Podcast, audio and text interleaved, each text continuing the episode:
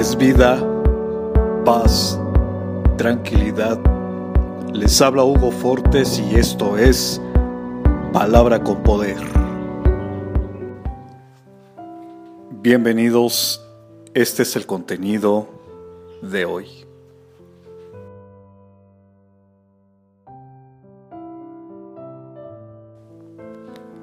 Si Dios es capaz de transformar un carbón en diamante, una semilla en flor, un grano de arena en perla y un gusano en mariposa, ¿qué no hará con aquellos que predestinó para cosas grandes?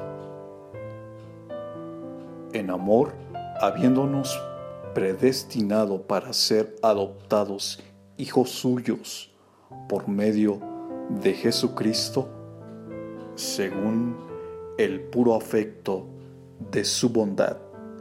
Efesios capítulo 1, verso 5. Comparte, será chévere.